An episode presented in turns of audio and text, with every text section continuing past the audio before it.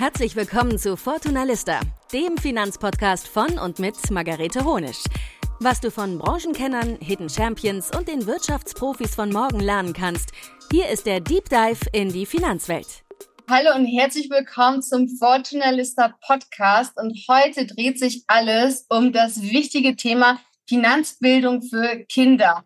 Und dazu haben wir auch immer wieder Fragen bekommen, wann soll ich denn damit starten? Wie gehe ich am besten vor? Wo finde ich denn Materialien dazu? Und deswegen haben wir zwei absolute Profis zu dem Thema eingeladen. Und zwar Jana und Sebastian von Mano Moneta.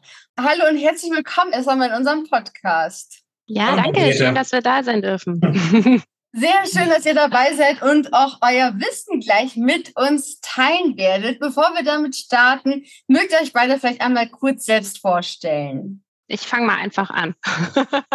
Gerne. Im Sinne von Ladies First. Genau, ich bin Jana, eine der Gründerinnen der Finlit Foundation. Und das vielleicht, um es einmal aufzulösen. Die Finlit Foundation setzt sich ein für bessere Finanzbildung bei Kindern und Jugendlichen. Und Mano Moneta ist eine unserer Initiativen. Wir haben noch eine zweite für eine ältere Zielgruppe, ähm, weil wir dieses wichtige Thema angehen wollen. Vielleicht noch ganz kurz zu mir. Ich bin 36, äh, wohne in Hamburg, bin gerade etwas rausgezogen mit meiner Familie aus der Innenstadt an den Stadtrand, weil ich einen kleinen Sohn habe, der ist drei drei. Und äh, ja, tatsächlich kann man auch schon mit Dreijährigen über Geld reden. Ist nicht immer so leicht, aber geht auch. Bin ich gespannt auf die Learnings, die du dann vielleicht mit uns teilst. Sehr gerne. Ja, ich mache gerne mal weiter. Äh, ich bin Sebastian, ich bin ähm, etwas älter, 45 Jahre alt, habe zwei Töchter, bin Familienvater von Mädels, die sind sechs und neun. Ich wohne auch in Hamburg, wir kommen alle aus Hamburg, äh, habe mit Jana und einem weiteren Kollegen zusammen die Findet vor vier Jahren gegründet. Ja, vom Background her, ich bin so der eher klassische BWLer und Banker, also habe auch relativ lange in der Bank in unterschiedlichsten Positionen gearbeitet, da auch viel gesehen und viele Erfahrungen mitgenommen, die mir jetzt in der Position auch ein bisschen zugutekommen. Sehr schön, ja, sehr, sehr spannend. Und ich werde euch auch so ein bisschen befragen zu euren eigenen Erfahrungen, die ihr auch gemacht habt, privat mit dem Thema Finanzbildung für Kinder und auch für eure Kinder. Das sicherlich auch spannend ist für alle, die zuhören, auch mal zu wissen, okay, das ist die Theorie, wie klappt das wirklich in der Praxis? Aber bevor wir dazu starten, was ist denn eure Mission mit Manu Moneta und was bietet ihr da an? Also mit Mano Moneta, da richten wir uns im Grunde genommen an Schulen und Lehrkräfte von der dritten bis zur sechsten Klasse. Warum gehen wir eigentlich über die, die Schulen und über die Lehrkräfte?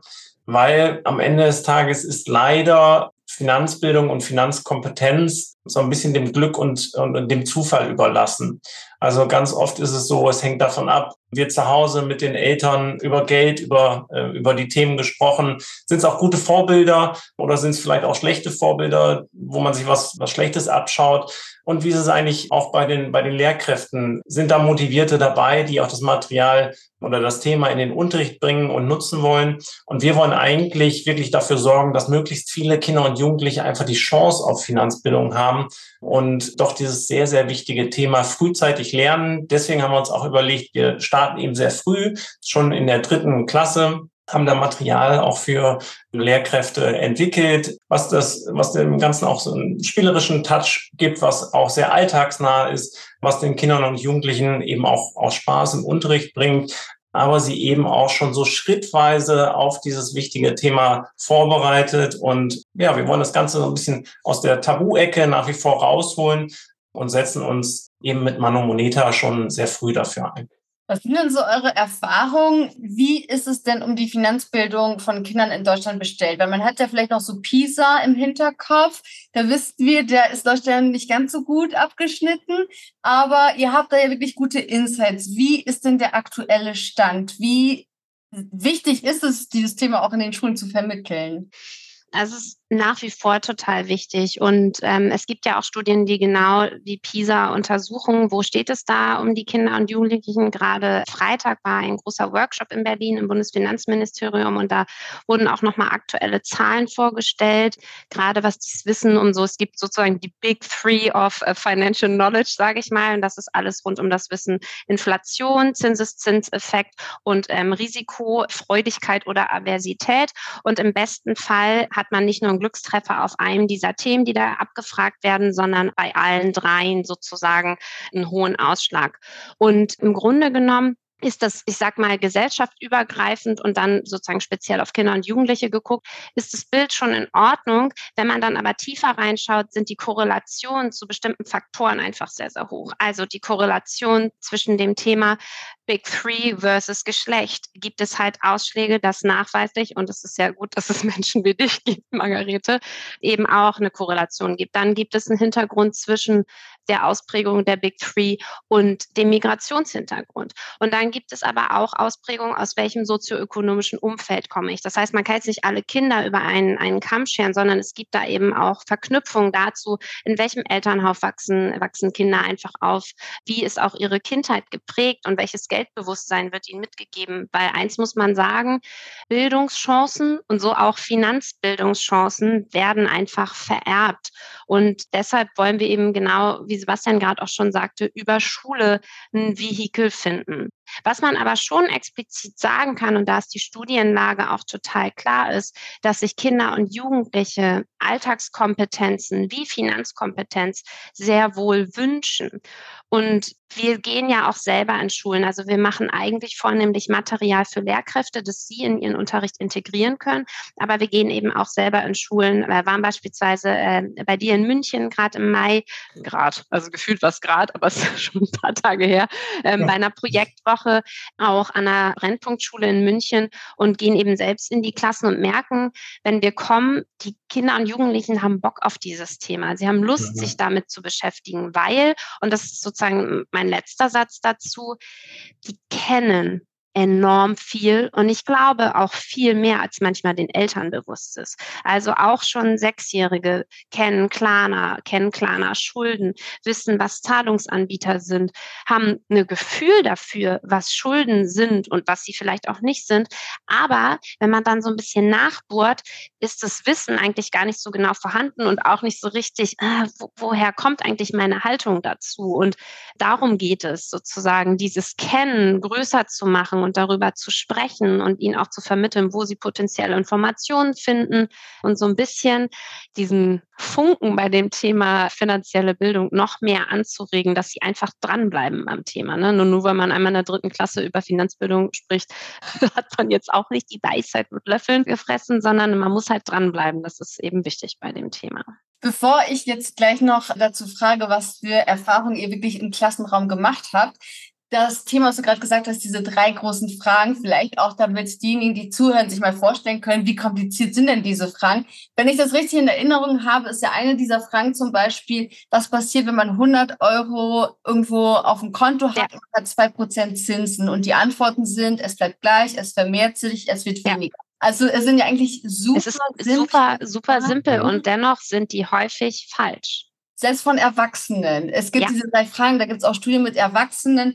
Ähm, also wenn euch das mal interessiert, wir können auch mal in den Show Notes diese drei Fragen euch auch mal aufschreiben. Guckt ihr mal gucken, ob ihr die, ähm, ja, ob ihr die Antwort kennt, weil ich glaube, die OECD führt das auch immer durch weltweit, um zu sehen, wie ist eigentlich genau. die finanzielle Bildung in Deu oder ja in den jeweiligen Ländern. Und da sieht man eben auch die Unterschiede zwischen den Geschlechtern. Und darüber würde ich auch gerne kurz mit euch sprechen Erlebt ihr da auch Unterschiede zwischen Mädchen und Jungs, was jetzt das Thema betrifft? Weil gerade, ja, was wir so in der Schule oder in der frühen Kindheit ja mitbekommen, gerade wir Frauen, denen uns immer erzählt wurde, vielleicht, macht das nichts für Mädchen und so weiter und das kannst du nicht.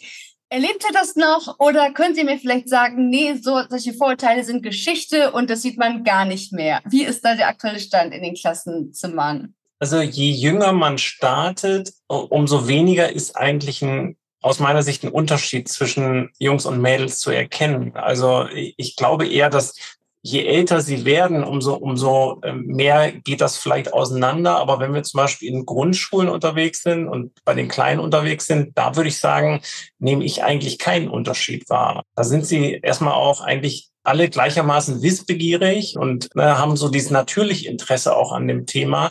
So, dann kommt natürlich mal, ne, wenn wir, manchmal stellen wir so eine, was würdet ihr jetzt machen, wenn ihr eine Million Euro hättet, ne, so irgendwie äh, speichert mal aus, lasst uns mal irgendwie verrückt denken, so. Und da kommen natürlich irgendwie dann schon sehr unterschiedliche Dinge auch manchmal, aber da würde ich grundsätzlich sagen, ist, ist das noch nicht so wirklich visibel. Ich weiß nicht, wie du es siehst, Janne. Ich sehe es auch so. Und ich sehe aber im Umkehrschluss genau das, was du beschrieben hast, fängt dann aber schon auch an. Erinnere dich an ja. unseren Schulbesuch in Hamburg kürzlich, als wir in der neunten Klasse waren, wo ja die Themen dann auch andere werden. Das ist sozusagen erst seit diesem Sommer haben wir noch eine weitere Initiative für eine ältere Zielgruppe mit Oh Money. Und da fängt dann auch schon, da, da kommen ja dann so diese Themen, wo die dann auch in den sozialen Netzwerken schon mitkriegen, oh, da gibt es irgendwelche Anbieter, darüber kann ich Investments tätigen und so weiter. Und das heißt, da finden dann ja schon auch andere Themen statt. Und da war meine Wahrnehmung schon, dass eher bei den Jungs Themen wie Aktien, Trade Republic und all solche Themen aufkamen, während die Mädchen andere Themen, als wir gebrainstormt haben, rausgeworfen haben, ähm, so in, in, in, innerhalb des Brainstormings. Das war natürlich natürlich eine total situative Wahrnehmung und überhaupt nicht, nicht evidenzbasiert irgendwie an der Stelle. Und trotzdem sind wir herausgegangen, dachten wir, da ist schon irgendwie, warum auch immer, etwas spürbar, weil vielleicht das Interesse natürlicher ist oder der Algorithmus bei denen andere Sachen in den sozialen Netzwerken aussprudelt. Da weiß ich jetzt keine Hintergründe, aber das ist mir in der Session einfach aufgefallen, wo wir ja. da nochmal in den Gruppen gearbeitet haben. Ne? Ansonsten, ich sag mal jetzt rein von der Wahrnehmung erstmal wenig Unterschiede, sondern mhm. gleichermaßen hohes Interesse. Sehr gut, dann, dann hoffen wir mal, dass sich das dann in Zukunft wirklich noch stärker in das Erwachsenenalter hineinzieht, dass es auch so ist und so bleibt. Jetzt habt ihr ja verschiedene Altersgruppen, die ihr da auch ansprecht. Ab wie vielen Jahren macht es denn Sinn, dass ich mich mit meinem Kind dann auch über Finanzen unterhalte? Also ab wann ist mein Kind dann vielleicht auch aufnahmefähig dafür und versteht es und mit welchen Konzepten fange ich da an? Weil ich glaube, so mit einem jungen Kind da irgendwie vom, mit Zinseszins anfangen ist wahrscheinlich der falsche Weg. Also wie kann man gut starten? Ich glaube, um ganz, ganz ehrlich zu sein, man, man, kann eigentlich fast nicht zu früh starten. Also es macht da schon Sinn. Und, und Jana hat einen kleinen Sohn, der drei Jahre alt ist, auch schon mit den Kleinsten wirklich sehr niedrigschwellig einfach auch über die Themen zu sprechen, sie auch in, in Berührung damit zu bringen. Ne? Auch einfach mal Geld zu zählen, wirklich auch solche Dinge auch am Anfang zu machen, auch irgendwie ähm, das zu thematisieren, dass wenn man ein Eis kauft, dass das Geld kostet und wirklich so sehr einfach schon mal die Dinge thematisieren. Und ich glaube, das ist auch so das A und O, frühzeitig darüber sprechen, darüber reden. Und es ist natürlich auch einfach schwierig geworden, weil es viel einfach digital stattfindet, also über, über digitales Bezahlen, über Shopping äh, online, ähm, so dass dieser Kontakt mit Geld und für etwas bezahlen, diese Visibilität, die ist oft nicht mehr da. Und das müssen wir aber verstehen als Erwachsene und müssen deswegen auch den, den Kindern das eigentlich erklären, was da gerade passiert. Und ich glaube, das einfach auch mal zu erklären, was man da macht und wie das dann auch ist. Damit kann man schon sehr früh anfangen.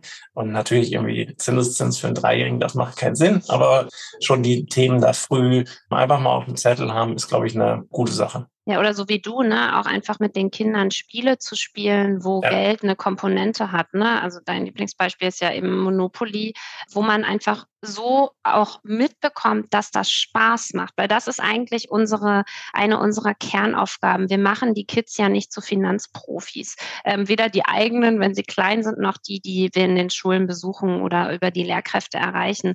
Aber was wir vermitteln wollen, ist, das sind Themen, über die muss man sich Gedanken machen, die sind essentiell. Wir wollen auch vermitteln, das ist auch schon krass, was eure Eltern da leisten, wenn wir dann mal so aufmalen, was kostet eigentlich Wohnen, was fallen da für Kosten an? Und dann einfach erstmal in ein Brainstorming geht, so als Icebreaker am Anfang so einer, so einer Einheit und dann irgendwie, boah, echt mega viel. Und dann ins Kleine geht, wo, wo sind denn da die Tücken? Und an was muss man denken? Und dass eben auch eine Müllgebühr dazu gehört und die Müllabfuhr nicht einfach so kommt, sondern die zahlen wir auch und dafür ein Verständnis entwickeln. Und deswegen ist eben der Zinseszins, der, der muss auch kommen kommen ab einer gewissen Stelle. Aber am Anfang ist es wirklich Spaß für das Thema entwickeln, das Thema auch besprechbar machen und auch zu sagen, zu fragen zu können, sag mal, was hast du denn als Taschengeld? Dass das auch okay ist, solche Fragen zu stellen und aber auch Dinge in Relation zueinander setzen. Und das kann man eben auch schon sehr früh tun, ne? dass man einfach weiß, das Geschenk, was es zum Geburtstag gibt, ist einfach um ein Vielfaches teurer als ein Eis. Und man kann nicht jeden Tag ein solches Geschenk kaufen. Und warum eigentlich nicht? Und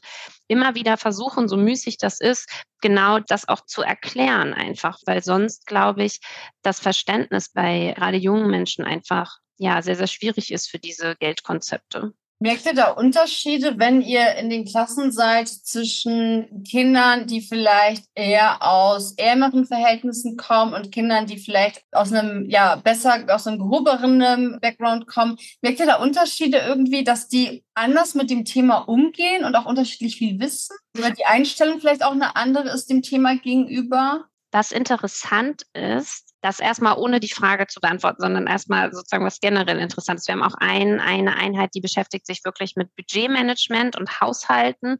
Und dann bekommen die Kinder als sozusagen Handlungsimpuls ein eigenes Budget von 200 Euro und arbeiten dann mit so Karten, die sie schieben können und sollen dieses Budget in unterschiedlichen Kategorien, sehr lebensnahen Kategorien einsetzen. Also das ist dann so ein bisschen wie so ein Kinderbudget, aber sie müssen davon schon dann Essen kaufen und den Weg zur Schule und aber auch Kleidung und Hygieneartikel Artikel und auch Freizeitbedarf. Und dann irgendwie allein den Sneaker heute 100 Euro kostet, sind ja 200 Euro auch schnell weg. So. Und was spannend ist, fast alle Kinder, fast, möchten irgendwie immer sparen. Das heißt, das ist ja schon mal eine gute Grundhaltung, die dann irgendwie da ist. Das heißt, irgendwie ist immer der, der sie möchten das alle gerne, aber es fällt ihnen sehr, sehr schwer. Was schon eine Wahrnehmung ist, glaube ich, wenn Geld nicht im Überfluss da ist, dass dann manchmal schon der Fall ist, dass das auch ein Thema ist. Also, dass man dann eher darüber spricht und sagt, warum Dinge nicht möglich sind, warum man einen Zuschuss für eine Klassenfahrt benötigt, warum in diesem Jahr nur ein paar Second-Hand-Winterstiefel drin sind und, und, und, und da eine größere Erklärung ist. Und andersherum, wenn Geld mehr vorhanden ist, das vielleicht gar nicht thematisiert wird, sondern eher als es ist eh da angenommen wird. Aber das ist sehr stereotyp. Also ich glaube, es ist am Ende auch eine Typfrage, weil nur weil jemand im Mangel aufwächst, heißt das nicht, dass er automatisch ein guter Sparer ist und gut auf sein Geld acht gibt, so, ne? Sondern da ja auch dann andere Mechanismen häufig wirken. Aber das ist schon etwas, wo ich sage, ich habe das Gefühl, das ist manchmal mehr Thema dann zu Hause. Und mhm. das ist mhm. aber auch sehr subjektiv. Ich weiß nicht, ob du das teilst, Sebastian. Ich sehe das auch so. Ich glaube, in der Tat, viel hängt davon ab, was eben auch zu Hause besprochen wird. Und wenn es eben auch ein Mangel ist, dann haben Kinder da feine Antennen für und nehmen das wahr auch und thematisieren das dann auch und, und haben da quasi dann auf dem Thema vielleicht auch mehr, mehr Know-how oder wissen schon mehr. Wir haben ja auch schon, schon Dinge gehabt, wo dann auf einmal Kinder eine, schon brillant erklären könnten, warum man denn eine Einkommensteuererklärung macht und was das ist, selbst in jungen Jahren. So war da war der Vater dann aber Steuerberater. Genau, da war der Vater Steuerberater, das wird halt am Küchentisch erzählt. So, und ja. so irgendwie wusste das Kind halt in dem Bereich sehr viel. Und ich ja. glaube, das unterschätzt man vielleicht immer ein bisschen, das, was zu Hause stattfindet. Dafür haben die Kinder feine Antennen und das nehmen sie eben auch mit. Ihr habt ja schon erzählt, ihr habt ja verschiedene Materialien und die kann man sich ja auch online herunterladen, auch wenn man keine Lehrkraft ist. Was für Materialien gibt's da? Also ähm, was, wie, wie, wie kann ich das zum Beispiel nutzen als Mutter, wenn ich jetzt äh, meinem Kind auch das Thema näher bringen möchte? Mhm, also es ist ehrlicherweise ein total bunter Blumenstrauß. Es sind am Ende sechs Themenwelten, in denen wir uns bewegen, die alle ähm, aus der Welt der Kinder und Jugendlichen sind, gleichermaßen aber auch relevant für die deutschen Lehrpläne. Dennoch ist das Thema finanzielle Bildung oder auch im weiteren Sinne ökonomische Bildung ja nicht auf der deutschen Schulagenda. In einigen Bundesländern gibt es da, also es gibt Vorreiter wie Baden-Württemberg und Hessen, die da mittlerweile schon große Schritte gegangen sind, aber eben nicht flächendeckend. Und so, das sind sozusagen, deswegen dockt es an. Und was man auf jeden Fall findet und auch gut mit seinen Kindern nutzen kann, ist, wir haben äh, zu ganz vielen Themen, also zu äh, 48, um genau zu sein, kleine Erklärvideos, wo einfach mal erklärt wird, was ist eigentlich eine Bank, was ist die Miete, was sind auch Nebenkosten einer Miete, was macht eigentlich die Agentur für Arbeit und das wirklich für die Zielgruppe, die wir gerade gesagt, aufbereitet. Also vielleicht einfach mal so ein kleines Video gucken. Es sind wirklich so Legevideos, die auch bei den Kindern eigentlich beim Test zumindest gemacht zu Beginn äh, gut ankommen ähm, und das als Gesprächsanlass nutzen. Wir haben beispielsweise auch eine Kinderwebsite, wo wir nochmal andere Inhalte haben, die auch wieder auf das Thema dann einzahlen, auch wieder mit kleinen Videoinhalten, mit Hörspielen, wo man auch so kleine Rätsel lösen kann, sage ich mal. Ähm, und ansonsten einfach mal in das Material reinschauen und vielleicht auch anlassbezogen mit dem Kind dann was erarbeiten. Also da ist beispielsweise eine Checkliste für die nächste Geburtstagsparty Party und dann eben, was braucht man dafür eigentlich und was gibt es für Möglichkeiten auch noch einzusparen. Und auch da vielleicht ein Kind einfach mal mitnehmen in die, in die Planung. Ne? Also das muss jetzt vielleicht noch nicht das Kind aus der ersten Klasse sein, aber auch ein Bewusstsein dafür entwickeln, was so eine Party kostet und dass jeder Luftballon und jede Serviette auch was macht und ob man nicht bei der Deko vielleicht was selbst bastelt, um dann etwas einzusparen und das ähm, auch noch für die nächste Party zu nutzen oder oder. Also ich glaube, da sind viele Impulse, die man sich, ähm, auch wenn das Material eigentlich für Lehrkräfte designt ist, auch als Eltern rausziehen kann. Und wir spielen immer wieder auch mit dem Gedanken, Eltern explizit anzusprechen. Einzig, wir sind eben auch ein sehr, sehr kleines Team, sind gemeinnützig und gucken dann, wo ist eigentlich gerade der größte Impact. Ähm, aber Eltern sind irgendwie, schweben hier schon auch immer, weil im Grunde genommen das die zwei wichtigsten Funktionen sind, gerade bei jungen Kindern, ne? Eltern und Schule. Ja. Absolut. Vielleicht noch in Ergänzung. Also ich glaube, dieses, wovon du ja zuletzt gesprochen hast, dieses Finanzportfolio, das ist ein Arbeitsheft, im Grunde genommen, was die Kinder und Jugendlichen nutzen können. Das, das kann man vielleicht auch durchaus auch zu Hause mal nutzen. Da ist das Voll. mit der Geburtstagsparty drin. Da sind aber auch andere sehr lebensnahe Beispiele drin. Also viele Kinder und Jugendliche wünschen sich ja Haustiere. Allein vielleicht da auch mal zu thematisieren, was kosten sowas eigentlich? Was kostet sowas in der Anschaffung? Aber was kostet sowas dann nach hinten raus auch? Oder wenn man irgendwie mal drüber nachdenkt, irgendwie aus dem, aus dem Kinderzimmer ein Jugendzimmer zu machen, welche Optionen gibt es da eigentlich und was kostet auch das und so.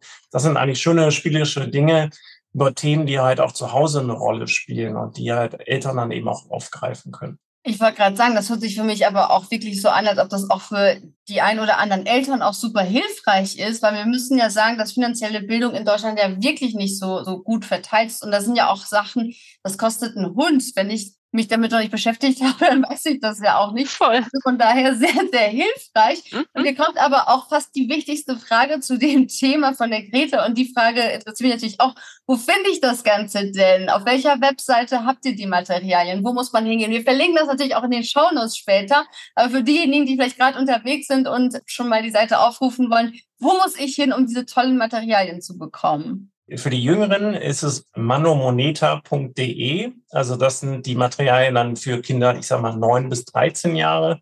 Und für die Jugendlichen 13 bis 17, da ist es omoney.de, O mit OH.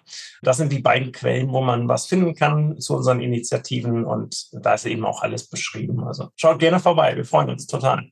Sehr schön. Und meine letzte Frage ist eine private Frage. Mich würde nämlich mal interessieren, weil ihr habt ja den ganzen Tag mit Finanzen zu tun. Ihr habt beide Kinder. Was für einen Stellenwert nimmt denn das Thema bei euch auch im privaten Haushalt sozusagen ein? Also wie oft sprecht ihr mit euren Kindern zum Beispiel auch über das Thema Geld? Ich kann ja mal mit mir anfangen. Also vielleicht fange ich bei mir an, um dann auf mein Kind zu kommen, ohne dass es zu lange dauert. Ich habe ja gar nicht gesagt, was mein Background ist. Ich bin Kulturwissenschaftlerin und habe einen Kommunikations- und Marketing-Background. Das heißt, ich bin also nicht von Haus aus Bankerin und Finance-Profi, habe aber lange in einem Finanzdienstleistungsunternehmen gearbeitet, da schon irgendwie gemerkt, das Thema ist irgendwie wichtig und hatte auch so meine eigene Geldreise, will ich sagen. Und etwas, was in unserer Familie total wichtig ist, mein Mann und ich machen alle Entscheidungen bezüglich äh, Finanzen Finanzen gemeinsam. Und egal wer in seinem Depot etwas verändert, wir besprechen diese Dinge, weil ich finde, und das ist eigentlich auch so eine Message, reden, reden, reden, sei es mit dem Partner, mit der Freundin oder eben auch mit dem Kind. Also ich finde, das tut einfach gut, weil man, man kann ja nie ganz sicher sein bei Investitionen, die man tätigt, aber das macht einen einfach sicherer in dem, was man tut. Und Geld hat ja auch ganz viel mit Selbstbewusstsein zu tun und wie fühle ich mich eigentlich in der Rolle. So, das ist äh, Nummer eins und ich merke schon, seitdem ich das auch vollberuflich tue mit der Findet Foundation, hat sich meine Wahrnehmung schon auch nochmal geschärft und schon auch meine Prämisse ist, irgendwie meinem Kind da auch mehr mitzugeben. Und durch Zufall haben wir ein total schönes Wimmelbuch zum Thema Geld aus Österreich geschenkt bekommen. Ich bin mir gar nicht so ganz sicher, ob man es, ich glaube, man kann es auch kaufen. Ich würde im Nachgang nochmal den Link schicken zu. Das ist auch ein Startup aus Österreich.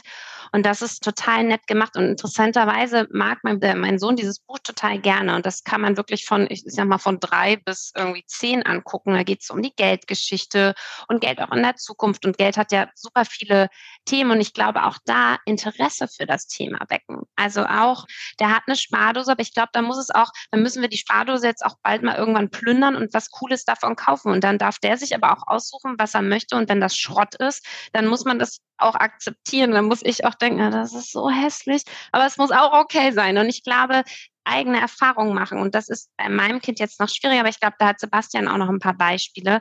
Also meine Message ist wirklich reden, reden, reden mit dem eigenen Partner, mit der besten Freundin oder mit wem man sonst über die eigenen Dinge, weil ich glaube, das hilft ganz viel. Und eben auch bei den Kindern erstmal Begeisterung für das Thema weg, weil daran mangelt es ja auch so häufig, dass man denkt, das ist einfach ein Nervthema, dass man aber weiß, ja, nervt ist aber so wahnsinnig wichtig. Eben so ein wichtiger Faktor auch in unserem Leben. Absolut. Und Sebastian, wie ist das bei dir? Ja, ich, ich kann schon fast gar nicht mehr viel ergänzen, weil bei uns ist es relativ ähnlich.